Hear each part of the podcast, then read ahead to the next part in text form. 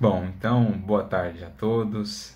Eu gostaria primeiramente de agradecer aí a Rosângela, querida amiga, é, pela abertura, pelas palavras iniciais.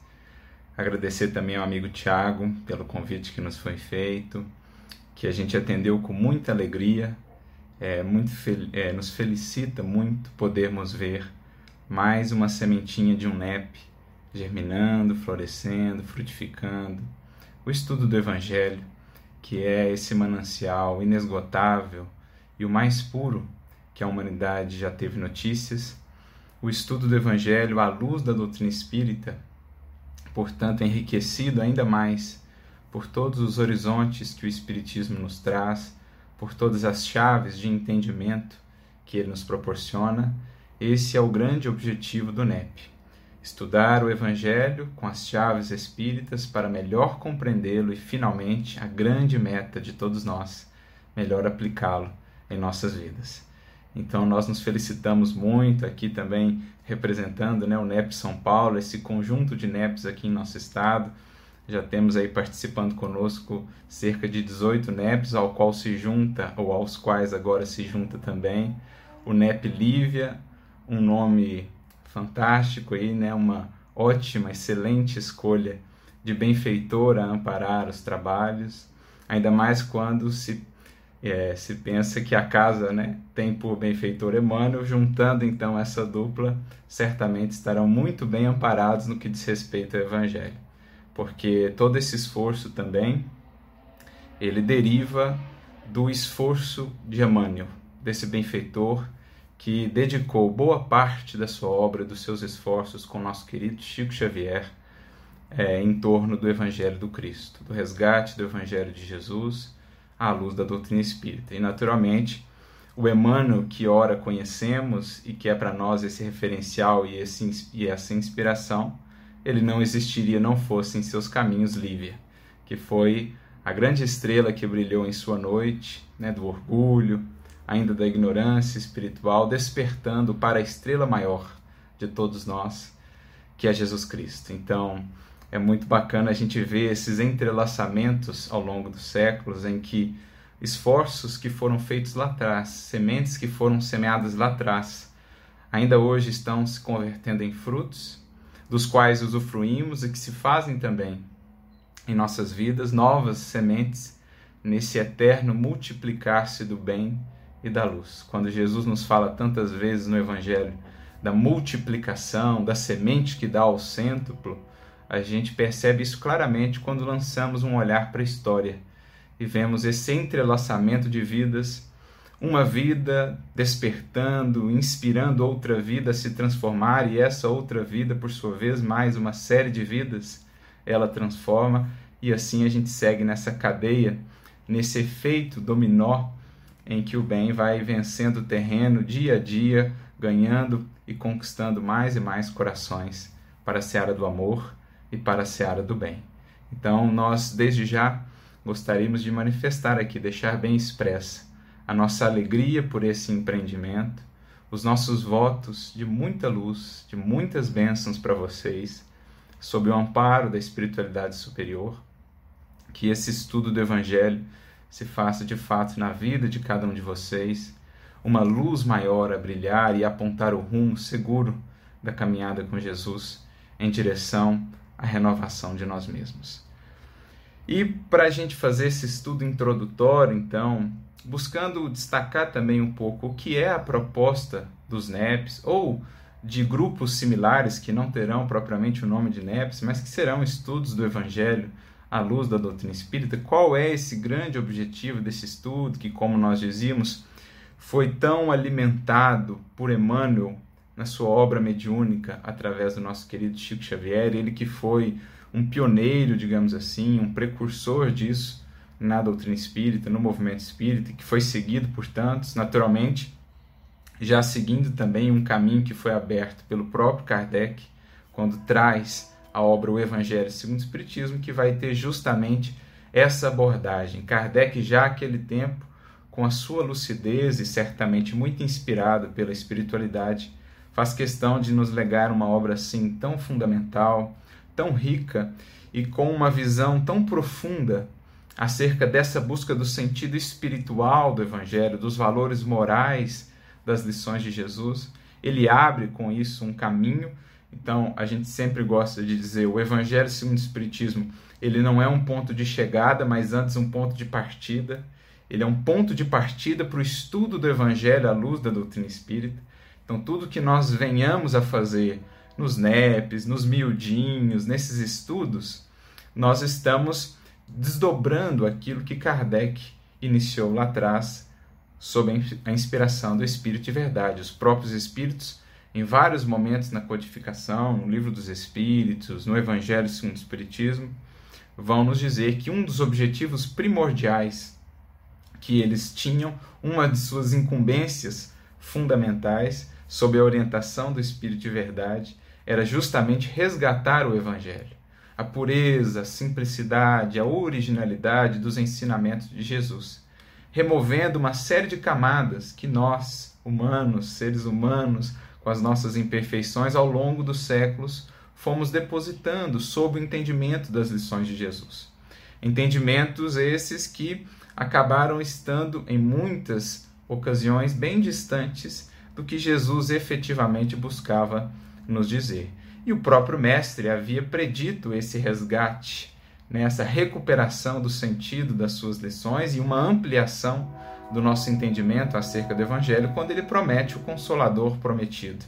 Quando lá em João, no Evangelho de João, no diálogo com os discípulos na última ceia, ele nos fala que mais tarde enviaria então esse Consolador que relembraria tudo o que ele nos havia dito, que nos explicaria, nos conduziria nesse caminho da verdade ou do entendimento da, de toda a profundidade das suas lições.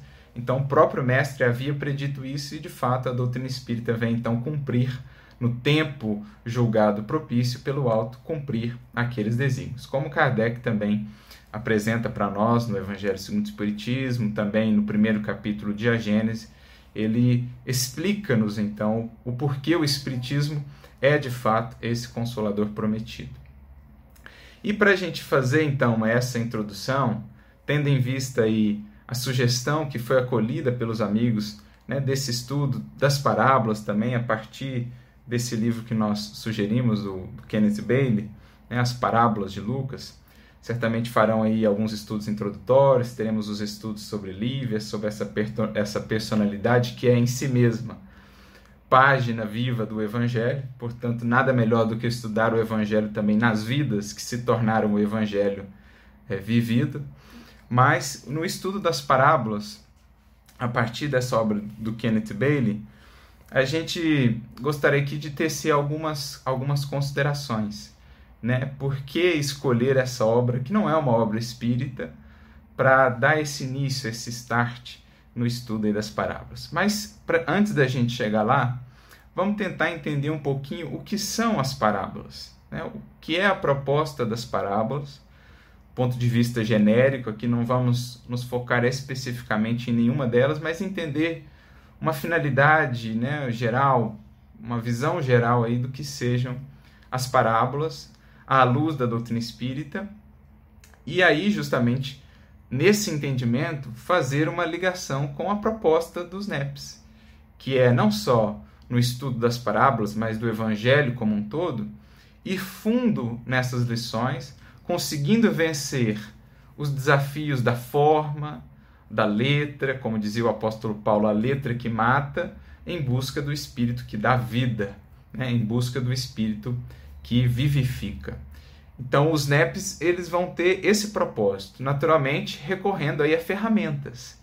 Há um conjunto de ferramentas que o Espiritismo nos dará, que são as revelações, as informações, as leis que o Espiritismo nos traz, nos revela, as leis espirituais, as leis morais, né? fatores ou elementos-chave de entendimento, como, por exemplo, a reencarnação, a mediunidade, perispírito, é, fluidos, é, que mais? A escala espírita, lei de progresso, lei de evolução uma série de outras leis e informações que o Espiritismo nos apresenta, que não são propriamente dele, né? são leis divinas, sempre existiram, sempre aí estiveram, mas que no momento julgado mais adequado, puderam se fazer assim tão claras e ser apresentadas de maneira tão lógica, tão coesa, tão sólida na doutrina espírita. Então, o Espiritismo, ou os NEPs, bus vão buscar no Espiritismo esse ferramental, esse conjunto de chaves, para a gente ir mais fundo nesse entendimento das parábolas e das lições, de um modo em geral, dos evangelhos ou mesmo das escrituras. E, naturalmente, vai recorrer também a outros elementos, como o próprio Kardec vai frisar na introdução de Evangelho segundo o Espiritismo, que serão importantes para esse entendimento. E um desses elementos aí fundamental é um entendimento melhor daquele contexto, das características daquela linguagem, das características né, daquele contexto histórico, daquela sociedade, daquele povo que já vinha trazendo ali todo um, uma bagagem, né, todo um arcabouço de conhecimentos da primeira revelação, aos quais muitas vezes Jesus vai fazer referência nas suas lições e que, sem um entendimento minimamente adequado deles, passam é, desapercebidas muitas nuances para nós nas lições de Jesus. Nós ficamos com muitas pontas soltas. Falta-se também é, algumas, algumas luzes, alguns entendimentos necessários para que a gente consiga superar essa forma transitória de que Jesus precisou revestir a sua mensagem para encontrar o sumo. É como, pensando num fruto, o passar ali pela casca, o remover a casca para alcançar o sumo. Ou comparando as lições de Jesus a um presente, buscamos o presente, mas há uma embalagem. E essa embalagem, a fim de removê-la, a gente precisa ter também alguns conhecimentos daquele período, daquela cultura. O próprio Kardec, portanto, fará questão de frisar é, esses dois elementos como assim tão importantes para o nosso entendimento das lições de Jesus e das Escrituras de um modo geral. Na introdução de O Evangelho segundo o Espiritismo, que é fundamental para entendermos a grande finalidade da obra e do estudo do Evangelho à luz da doutrina espírita, Kardec vai dizer, por exemplo, lá no item 3, na terceira parte da introdução de O Evangelho segundo o Espiritismo, ele vai ter um, um trecho lá, uma parte intitulada Notícias Históricas, em que ele vai nos dizer que para compreendermos muitas ou algumas das passagens do Evangelho, necessário se faz é, entender né, o valor, o significado de muitas palavras nele frequentemente empregadas e que caracterizam o estado dos costumes e da sociedade judia naquela época. Então veja a visão de Kardec, né, a lucidez de Kardec, entendendo que esse conhecimento que a gente vai buscar, por exemplo, num livro como esse, daí a sugestão que nós trouxemos para vocês, ele nos auxilia a entender melhor certas expressões, certas reações do público, dos interlocutores de Jesus, certas referências que Jesus faz. Tudo isso faz parte um pouco daquele contexto. Não que as palavras e as lições de Jesus estivessem restritas àquele tempo, àquele povo, àquela cultura. Muito pelo contrário, falava o Cristo ao espírito imortal e, portanto, sua mensagem é imperecível. Mas para que ela ficasse aqui conosco, no plano terreno e pudesse nos alcançar, a nós hoje que aqui estamos estudando a sua mensagem, ele precisou revesti-la de palavras que remontam então a uma cultura, a um tempo e a um povo. E daí a importância da gente fazer esse estudo da casca, digamos assim, da embalagem, para aprendermos a removê-la, a separar o que é embalagem do que é o presente, do que é o sumo da, da fruta ali.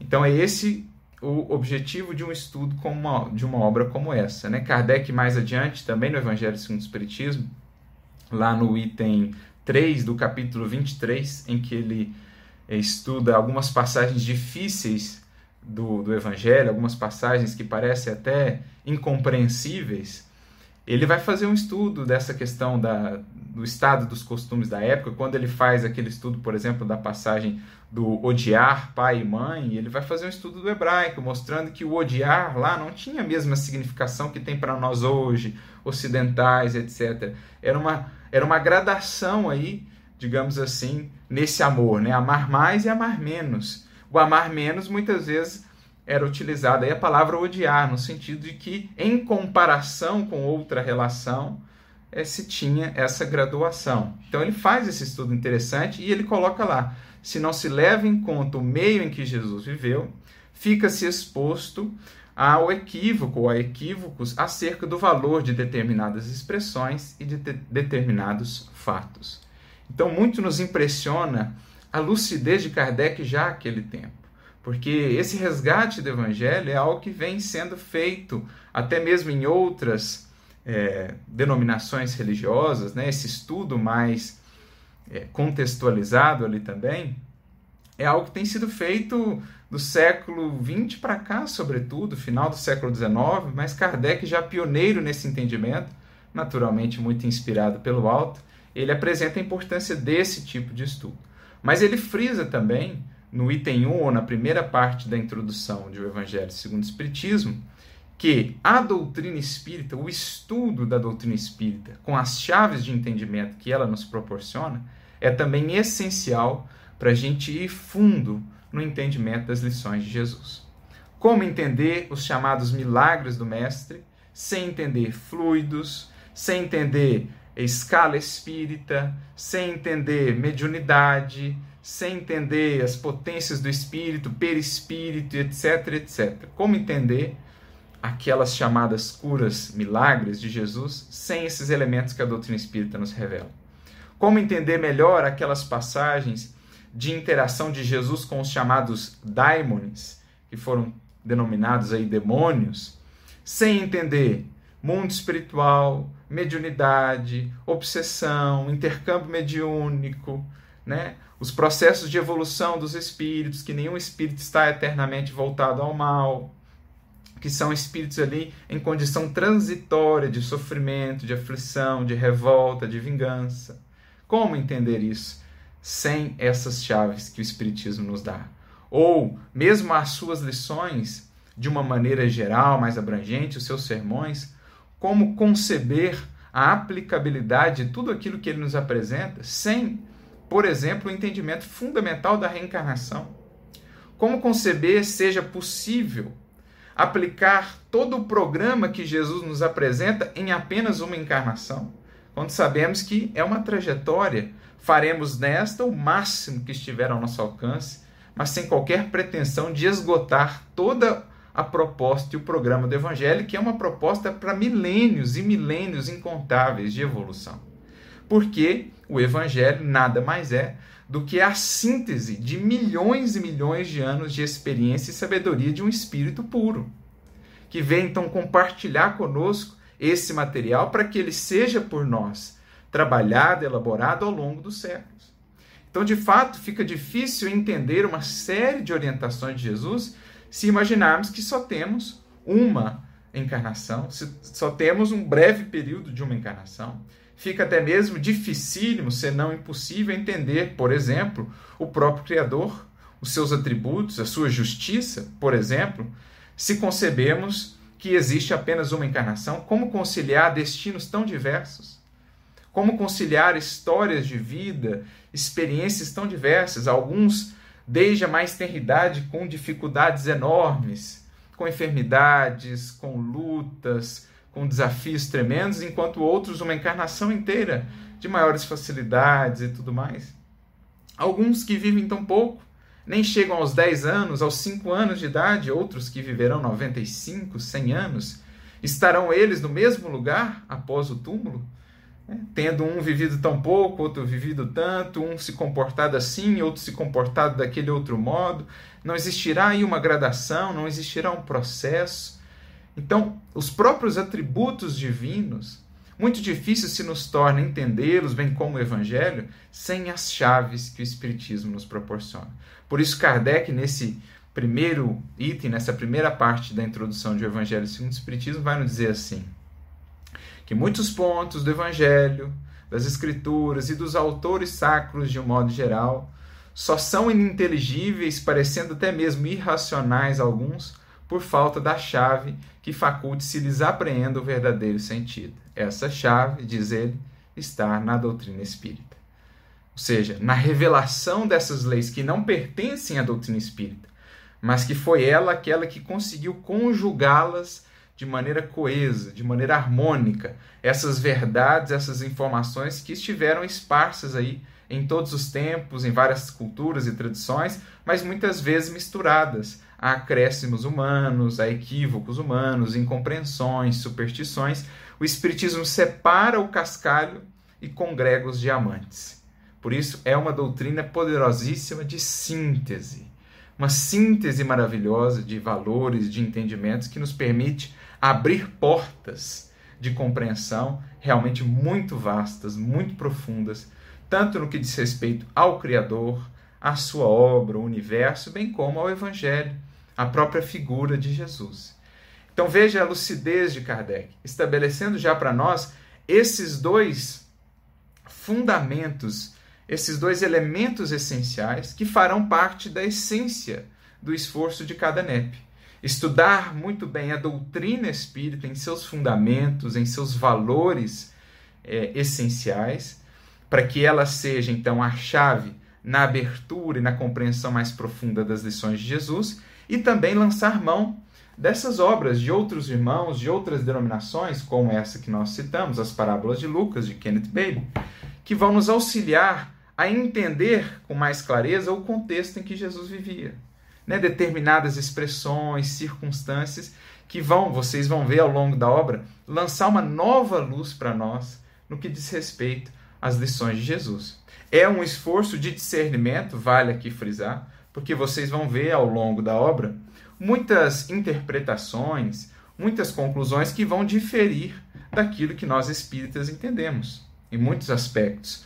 No campo da teologia, sobretudo, entendimentos acerca de Deus, da salvação, do próprio Cristo, ele terá entendimentos diferentes em alguns aspectos. Mas eis aí o convite do discernimento, que Kardec tantas vezes nos convidou a ter, do bom senso, ele não nos proibiu de ler nada, pelo contrário, nos convidou a usar a chave espírita e o discernimento para separar o que é interessante, o que se harmoniza com aquilo que o Espiritismo nos mostra e deixar de lado aquilo que são compreensões diferentes né, do que o Espiritismo nos apresenta. Então, o estudo dessa obra, vocês verão, vai lhes convidar a esse discernimento de separar o que são essas interpretações distintas mas vocês verão também quanto material de valor, quantas luzes vão ser projetadas nas parábolas de Jesus as, a, por conta desses conhecimentos e dessas informações que eles vão trazer para vocês. Eu me lembro a primeira vez que eu li essa obra, como eu fiquei realmente encantado com as novas luzes que ele lança sobre a parábola do bom samaritano, por exemplo, a parábola do filho pródigo ou dos dois filhos. Vocês verão, não vou dar spoiler da obra, não vou entrar aqui em nenhuma das, das parábolas propriamente, para que vocês tenham esse sabor do estudo e do descobrir. Mas a gente fez então essa abordagem, né, para ilustrar o que é o estudo do Evangelho à luz da doutrina espírita, para a gente focar agora mais propriamente nas parábolas, entendendo o que, que é a sua proposta e como então esse estudo dos NEPs, com esses elementos fundamentais que mencionamos aqui, eles vão nos permitir avançar no entendimento das lições de Jesus compartimentadas nas parábolas. E para ilustrar melhor o que, que é essa finalidade da parábola, eu recorro a um texto muito interessante de São Luís, que está na Revista Espírita de maio de 1858. É um texto, é um artigo intitulado O Orgulho, com uma mensagem de São Luís sobre o orgulho. Mas é interessante que ele vai trazer uma parábola ele vai trazer uma parábola sobre o orgulho. E aí, ao final da parábola, Kardec faz duas perguntas para São Luís, e as respostas dele são muito interessantes. São aí um fio da meada para nós no entendimento do que era a proposta, do que é a proposta das parábolas lá no Evangelho. Ele diz assim, né? Kardec pergunta assim para ele: Por que São Luís nos fala em parábolas? Olha a pergunta de Kardec. E aí São Luís responde assim: O espírito humano ama o mistério. A lição se grava melhor no coração quando a procuramos. Aqui nós temos uma pista fundamental acerca da finalidade das parábolas. A parábola, em nos apresentando né, a, a ideia não de pronto, não toda pronta, digamos assim, ela pede do interlocutor um movimento, um esforço de busca, de procura, de ir atrás. Então a parábola, ela demanda de nós esse movimento para que a gente possa, no conviver com ela, no trabalhar ela, ir ganhando intimidade e profundidade de visão no que está ali compartimentado, no que está ali naquela forma alegórica, metafórica. Então, eu me recordo até de um outro livro, também do Kenneth Bailey, mais recente dele, chamado Jesus pela Ótica do Oriente Médio, que é um livro fantástico também. E uma das partes da obra ele também se dedica a estudar as parábolas. Então, nessa introdução sobre as parábolas, ele fala assim que uma parábola sendo uma metáfora estendida, ela não é simplesmente um sistema de entrega de uma ideia. O que ele está querendo dizer? A parábola não, nos dá, ela não nos dá a ideia pronta. Você tem que se esforçar por compreendê-la. Você tem que sentar, meditar, refletir, analisar, buscar outra perspectiva. E por isso que quanto mais você progride, mais você consegue extrair dela. Essa é uma das grandes finalidades de os mestres espirituais, não só Jesus, mas se a gente pega a maioria dos grandes mestres espirituais, eles trabalhavam com metáforas, com símbolos. Por quê? Porque isso dá atemporalidade ao ensino. Quanto mais o espírito progride, mais ele consegue, na relação com o símbolo, ressignificá-lo. Aprender novas nuances, novas perspectivas. Né? Um Asclépios estudando o Evangelho, Asclépios lá do Obreiro da Vida Eterna, estudando o Evangelho nas esferas em que ele vive, em que a forma nem existe mais como nós a concebemos. Será que ele vai ler as parábolas de Jesus com a mesma perspectiva que nós lemos?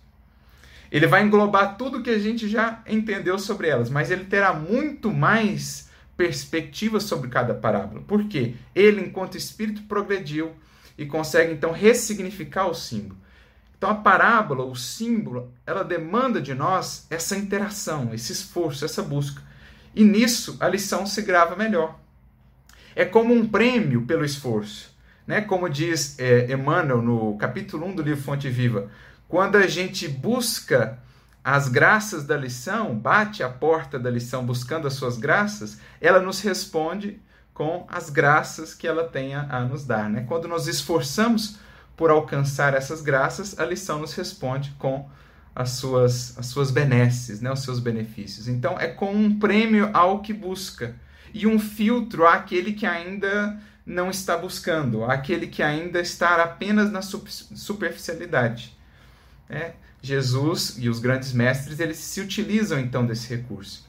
Voltando lá ao Kenneth Bailey, no Jesus pela ótica do Oriente Médio, ele vai dizer assim, que a parábola, então, ela não é simplesmente um sistema de entrega de uma ideia, mas uma casa em que o, o leitor, o ouvinte, é convidado a fixar residência.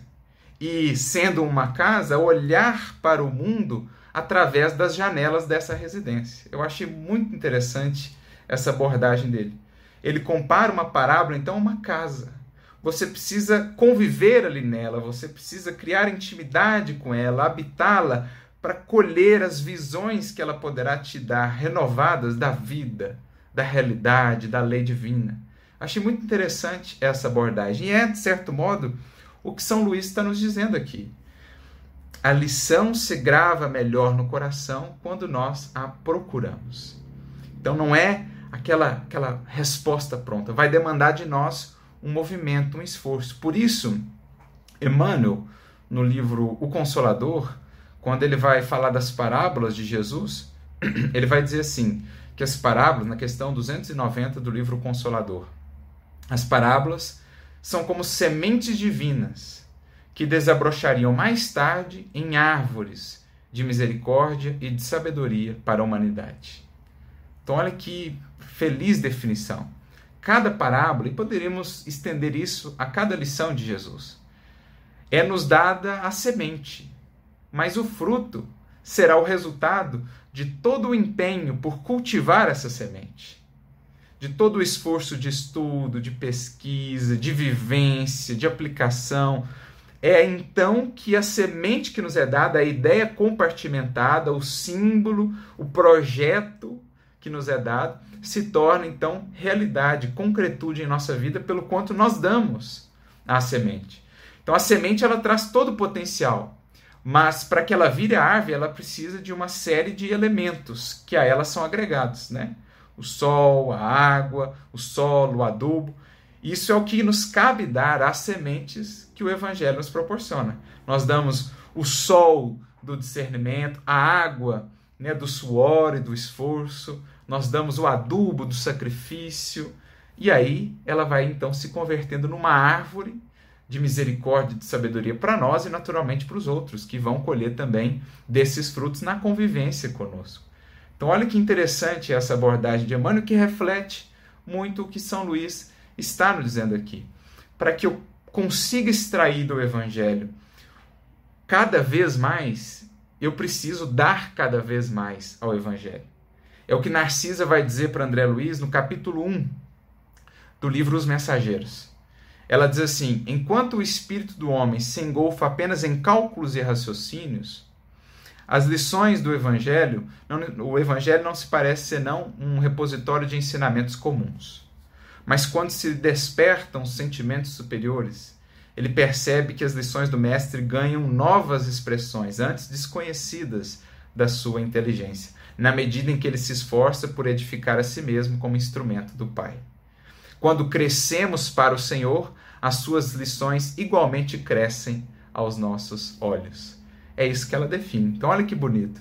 Quando nós crescemos no esforço, na aplicação do que já foi recebido, as lições crescem também, em consonância com aquilo que estamos dando ao Evangelho. É essa interação que está aqui no centro proposta, que capta muito bem, amigos, o sentido original da palavra parábola, que é a palavra grega, né? No hebraico, a palavra muito provavelmente utilizada era machal, que aí tem conotações um pouco diferentes, engloba alguns aspectos diferentes é, do que a parábola no sentido grego. Mas a parábola no sentido grego, ela deriva de, de, um, de, uma junção de duas expressões. Para, que é uma preposição grega, que significa ao lado de ou junto de, e bolé, né, bolé, que é a conjugação do verbo balen, do grego lançar. Lançar. Então, parábola, traduzida literalmente, é lançar ao lado lançar para o lado. Então, olha que interessante se a gente buscar o sentido simbólico disso, né? Lançar para o lado. Então, a parábola é esse artifício, esse instrumento de instrução, de orientação, que um mestre lançava a mão para, digamos assim, incorporar novas perspectivas para os seus educandos. Né? Era artifício que vinha ali corroborar, dar auxílio, estar ao lado, dar um apoio né, na transmissão de uma determinada informação. Mas justamente esse sentido do lançar ao lado, ele indica também movimento, que é o que nós estamos falando aqui. A parábola pede de nós movimento. A parábola ela quer nos tirar de um lugar né, de uma monoideia, de uma visão cristalizada, de, de uma certa acomodação. A parábola ela nos pede movimento, ela nos pede que saiamos ali de um ponto de vista para que abarquemos outras perspectivas no esforço do estudo e do entendimento. Então, olha que interessante, na própria etimologia da palavra parabolé, esse significado do movimento, da movimentação. É assim, por exemplo, que no diálogo lá com o doutor da lei, acerca do, do próximo, né? Quem é o meu próximo? O indivíduo estava com a ideia meio cristalizada. O que, que Jesus faz? Ele lança mão desse recurso, da parábola, convidando o indivíduo a olhar para a realidade de uma outra perspectiva, de um outro prisma. Então ele sai daquele centramento que ele estava, das suas ideias, dos seus pontos de vista, e vê né, digamos assim, deslocado a cena que a parábola propõe. E muitas vezes ele vai se identificar na cena. Quantas vezes Jesus não contava uma parábola e depois o evangelho diz assim: perceberam que contava essa parábola acerca deles. porque eles por si não conseguiam ver as suas incoerências, não conseguiam ver a, a, a discrepância entre o que viviam e o que falavam. Mas quando Jesus lançava de lado, né, os colocava de lado para que vissem uma cena de uma parábola, eles então percebiam o que Jesus estava querendo transmitir, né, as suas incoerências. Por exemplo, a parábola dos dois filhos. Ela é contada, todas as parábolas do capítulo 15 de Lucas, que vocês vão estudar aqui, que é a parábola da ovelha perdida, a parábola da dracma perdida e a parábola dos, do filho perdido, ou dos dois filhos perdidos, porque os dois estavam perdidos. Quando que essas parábolas são contadas? Em sequência. Quando Jesus é criticado por acolher os publicanos, os pecadores, as meretrizes, almoçar com eles e tal, ele é criticado pelos fariseus, pelos doutores da lei teoricamente, aqueles que eram os mais zelosos, os mais piedosos no cumprimento da lei divina, eles criticam então Jesus. O que, que Jesus faz diante dessa crítica? Ele não, ele não responde direto, ele não dá uma resposta pronta, ele conta uma história. Porque nessa história, olhando de fora, os fariseus puderam perceber que eles eram o filho mais velho da parábola. E eles puderam perceber que o filho mais novo eram os publicanos, os pecadores arrependidos. Então, vendo de fora, eles viram eles próprios. Percebe a finalidade da parábola? Ela tira o indivíduo desse autocentramento e faz vê-lo, ver-se a si mesmo naquela história que Jesus conta. Né? Assim como quando Jesus está na casa de Simão fariseu, lá em Lucas 7, entra aquela mulher, lava os seus pés, é, os pés de Jesus. Né? Simão fariseu pensa consigo: esse aí não é profeta coisa alguma. Se fosse, ele saberia quem é essa que entrou aqui. E aí Jesus falou: Eu vou te contar uma parábola, ô Simão. Ele não, ele não responde, pronto. Ele conta uma parábola sobre dois devedores. Um que devia um monte e um que devia um pouquinho. Ambos foram perdoados. Quem amaria mais, Simão? E aí logo ele percebe que ele era um dos personagens da parábola. E a mulher que ele estava criticando era outro personagem da parábola. Então veja a didática de Jesus. Isso é parabolé, lançar ao lado, é tirar o outro de uma zona de acomodação, de uma ideia cristalizada para que ele veja a realidade de um outro prisma e então desperte. E se quiser, faça o movimento de ir em busca de aprender mais com o que está ali compartimentado nas sementes que são a parábola. Percebe o que São Luís está dizendo aqui para nós? Essa é a grande finalidade das parábolas. Mas ele prossegue. Porque Kardec faz uma segunda pergunta para ele, né? Kardec faz essa pergunta assim: Não parece, atualmente, a instrução nos deva ser dada de maneira mais direta, sem que precisemos recorrer à alegoria? Aí a resposta de São Luís: Encontrá-la-eis no desenvolvimento. Ou seja, vocês querem também tudo pronto? Sem esforço algum? A ciência do infinito, sem esforço algum? Eu me recordo de um capítulo do Emmanuel no livro Harmonização, capítulo 7, chamado Entendimento Espiritual, em que ele fala justamente desses que esperariam muitas facilidades no entendimento das lições do Evangelho. São aqueles que mal chegaram aos pórticos do Evangelho e já abandonam o serviço por causa dos esforços, das demandas e tal para entender. Queriam que as lições fossem muito, muito fáceis de serem acessadas. É claro que Jesus sempre deixou claro, evidente no Evangelho, o que é o cerne, a humildade, a caridade, etc. Agora, outros elementos mais profundos, ele nos, nos colocou assim esse desafio de, pelo desenvolvimento, irmos buscando, encontrando esses tesouros. É o que São Luís está dizendo aqui. Encontrá-la eis, né, essa lição, no desenvolvimento, no estudo. Kardec mesmo vai dizer: não se aprende o Espiritismo a brincar é a ciência do infinito. Se para formar um indivíduo aqui, né, como ele até a expressão que ele usa, se para formar-se um, um médico às vezes medíocre, demanda-se cinco anos de formação, que dirá a ciência do infinito? Não vai demandar tempo? Não vai demandar esforço? Se para formarmos aqui nos nossos títulos precários e transitórios no mundo, são cinco, dez anos de formação, e a ciência do infinito? Quanto, quanto tempo ela vai pedir de nós para nos ofertar em retorno a eternidade, a imortalidade gloriosa. É isso que nós estamos falando aqui, São Luís. Ele prossegue: desejo ser lido, e a moral necessita ser disfarçada sobre a atração do prazer. No sentido de que é, é esse sabor da busca. Tudo aquilo que você encontra depois de esforço, tudo aquilo que você conquista depois de sacrifício, renúncia, disciplina, não tem um sabor todo especial? Não fica gravado mais fundo em você? Sabe aquela, aquela disciplina ou aquele tema que era difícil, mas você se esforçou, estudou, mergulhou? Esse com certeza ficou muito mais gravado em você do que aquele outro que você viu ali meio por cima, só para só responder o que precisava responder, mas não, não foi fundo naquilo. Então, para que a moral, a lição se grave mais fundo em nós, ganhe raízes, ela pede esse sabor da busca, do empenho, da dedicação. E esse é o grande esforço dos NEPs, refletindo essa proposta do Espiritismo. É claro que, e os Espíritos vão deixar isso claro, na questão 627, por exemplo, do Livro dos Espíritos. Kardec pergunta assim para os Espíritos: Bom, mas se Jesus ensinou todas as leis de Deus, o que, que os Espíritos têm a nos ensinar? É essa pergunta que ele faz. Em outras palavras, o que, que vocês têm a nos ensinar se Jesus já ensinou tudo? E aí os Espíritos respondem assim: Jesus empregava a miúde na sua linguagem parábolas e alegorias, porque falava de conformidade com os tempos e os lugares. Necessário se faz agora que tudo se torne claro e acessível para todos a fim de que ninguém possa pretestar ignorância das suas lições.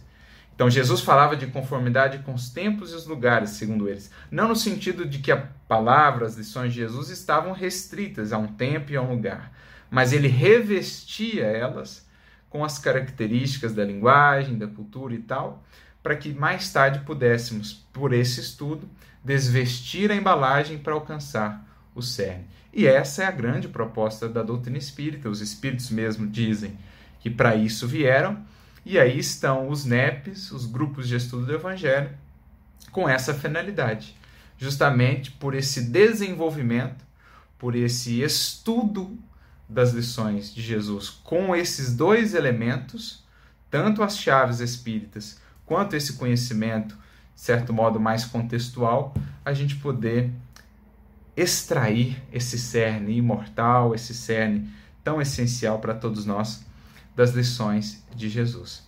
Essa, meus amigos, é a grande finalidade de um NEP, né?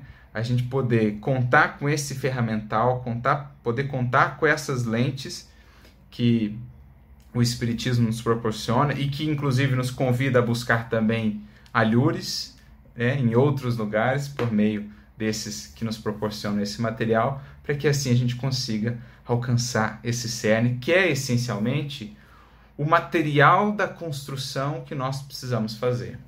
Me recordo do livro A Gênese, quando Kardec, lá no capítulo 17, quando ele fala dos sinais né, da regeneração, esses sinais de transformação pelos quais Jesus nos descreve o processo da, da transição lá em Mateus 24, por exemplo, né, o sermão profético.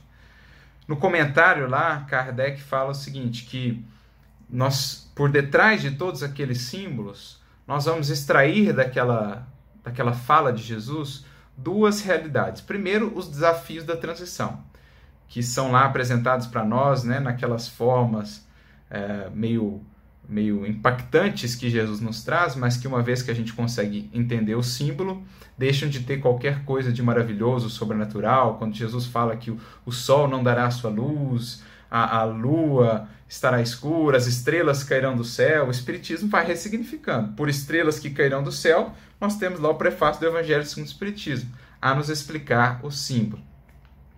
Mas ele diz que, além disso, dessa, desse relato dos desafios, das dores do parto, desse processo de transição, está lá dito também, ou predito, a recuperação do evangelho em sua pureza original, que será então esse código moral do porvir, esse sol moral a orientar, a iluminar as consciências e a humanidade para um novo tempo que há de se iniciar nessa era de regeneração. Então, o esforço dos NEPs vai nessa linha ajudar-nos a remover tudo que foram camadas humanas de incompreensão, de falsos entendimentos, de interesses que foram superpostas às lições de Jesus, para que recuperando o material, né, o conhecimento das lições em sua propriedade, em sua clareza, em seu valor, a gente possa fazer então desse material a construção que cabe a cada um de nós. É aquela etapa ou aquele ciclo que é, Alcione define para nós no livro Renúncia, em quatro momentos: conhecer, meditar, sentir, para então viver, aplicar né, o Evangelho de Jesus. O esforço dos NEPs vai começar então com esse conhecimento, esse entendimento real do que Jesus realmente nos disse. Se ele é mestre, se as suas lições são o nosso farol, precisamos entender de fato o que ele nos ensinou, o conhecer, para que também lá, em conjunto, né, junto a corações que se congregam a nós nesse ideal, nessa busca, possamos meditar, refletir, trocar experiências, porque isso sempre enriquece o nosso olhar quanto ao Evangelho, a obra coletiva, o estudo coletivo, para que possamos também meditar sobre isso no nosso cotidiano, na nossa vida prática, a fim de que essas lições, enfim, alcancem o plano fundamental dos nossos sentimentos, onde daí se fará vida, se fará realização. Tudo começa na base do sentimento. Nós aprendemos com o Evangelho, nós aprendemos com a doutrina espírita. É preciso, portanto, fecundar esse solo dos nossos sentimentos, do nosso coração, com essas sementes escolhidas as melhores, né? separado ali o joio, escolhido o trigo puro das lições de Jesus. É preciso também lançá-las nesse solo, de nada adianta apenas guardá-las no celeiro, isso seria apenas conhecer. É preciso meditar, que será o, o entranhar a semente no solo, para que então o solo dos nossos sentimentos, do nosso coração, possa germinar florescer e frutificar novos valores, novos frutos que se traduzirão então nessa vida renovada. O homem, o ser humano renovado, que é a base da humanidade renovada. O reino de Deus que tem por, por alicerce a criatura. Estabelecido esse reino em nós, estaremos certamente contribuindo para o seu estabelecimento na coletividade terrestre. Por isso, o esforço dos NEPs não é simplesmente, embora alguns assim entendam, mas não é simplesmente um esforço intelectual, um esforço de pesquisa humana. Faz parte do processo esse buscar, ir atrás de fontes, debater, refletir, mas ele visa, ele almeja, ele aponta para essa vivência, para essa incorporação das páginas do Evangelho nas nossas páginas vivas da exemplificação de cada dia. Núcleo de estudo e pesquisa do Evangelho, ou núcleo de estudo e prática do Evangelho também, como alguns propõem, essa é a grande finalidade. E nesse estudo das parábolas, essas sementes que Jesus assim nos dá, temos certeza que vocês poderão encontrar aí, com todo esse esforço de regá-las e de cultivá-las, frutos ao cêntuplo, porque é da lei que todo esforço, toda sementinha, quando trabalhada pelo tempo e por, pelos recursos que ela doamos, ela há de se converter então em uma árvore, em muitos frutos, pois assim mesmo Jesus definiu o seu reino, uma simples, uma pequenina semente que se converte numa grande árvore, em muitos frutos, em muita sombra, ou seja, paz, equilíbrio, harmonia, luz, felicidade àqueles que nela investem.